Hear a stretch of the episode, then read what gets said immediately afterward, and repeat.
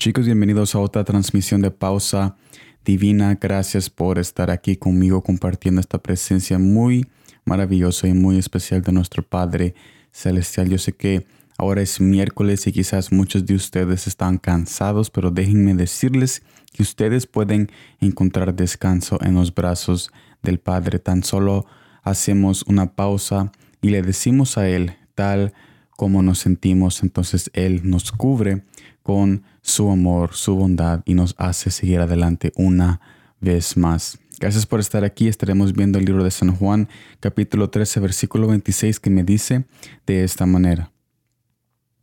Respondiendo Jesús, ¿a quién yo diere el pan mojado? Aquel es.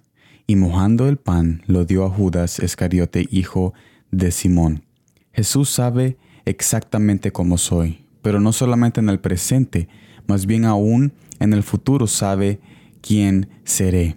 Esto incluye también lo que voy a hacer contra Él.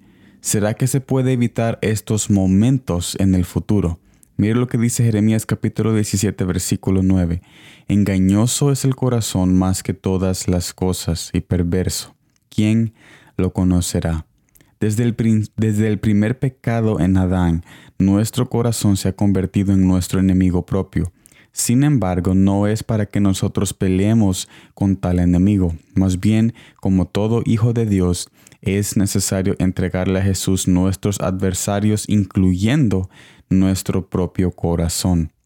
Habiendo dicho esto, no muchas veces podemos evitar las faltas y los errores en el futuro, pero con nuestro corazón rendido a Él antes del tiempo, cuando momentos de traición y de falta vengan a nuestras vidas, Jesús procura sostenernos con su diestra.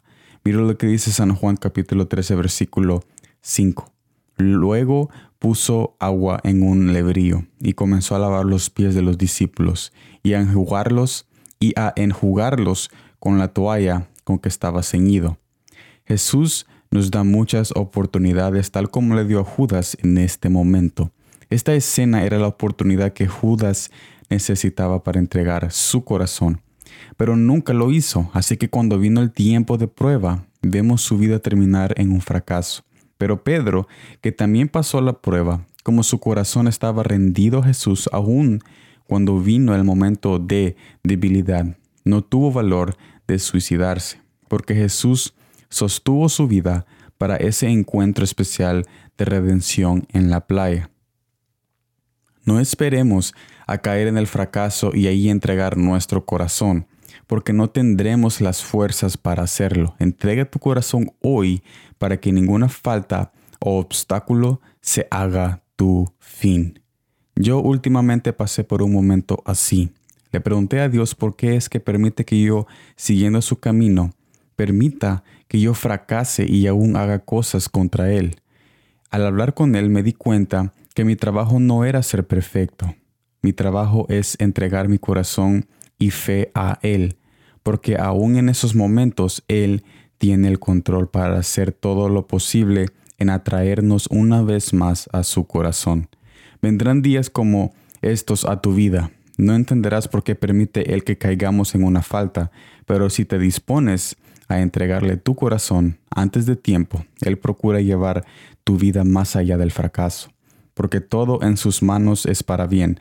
Así que esa falta no es nuestra tumba, es nada más un tropiezo donde Él nos levanta para seguir caminando. Mire lo que dice Salmos capítulo 37, versículo 24.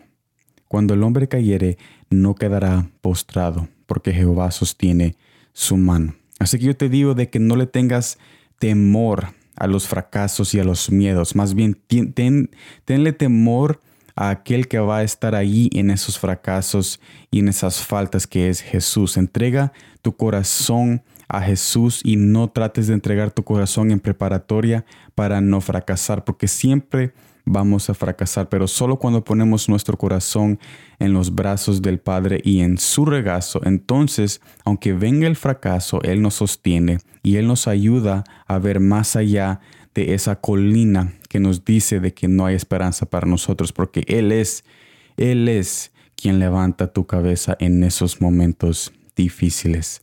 Gracias por estar aquí en esta transmisión de Pausa Divina. Espero de que todos terminen el resto de este día en los brazos del Padre y recuerden de que cada uno de ustedes tiene un propósito y si ustedes están escuchándome en este momento no es por casualidad porque Jesús siempre está hablando a aquel corazón que está dispuesto a oír. Gracias por estar aquí, nos vemos en la próxima y como siempre, gracias por el tiempo.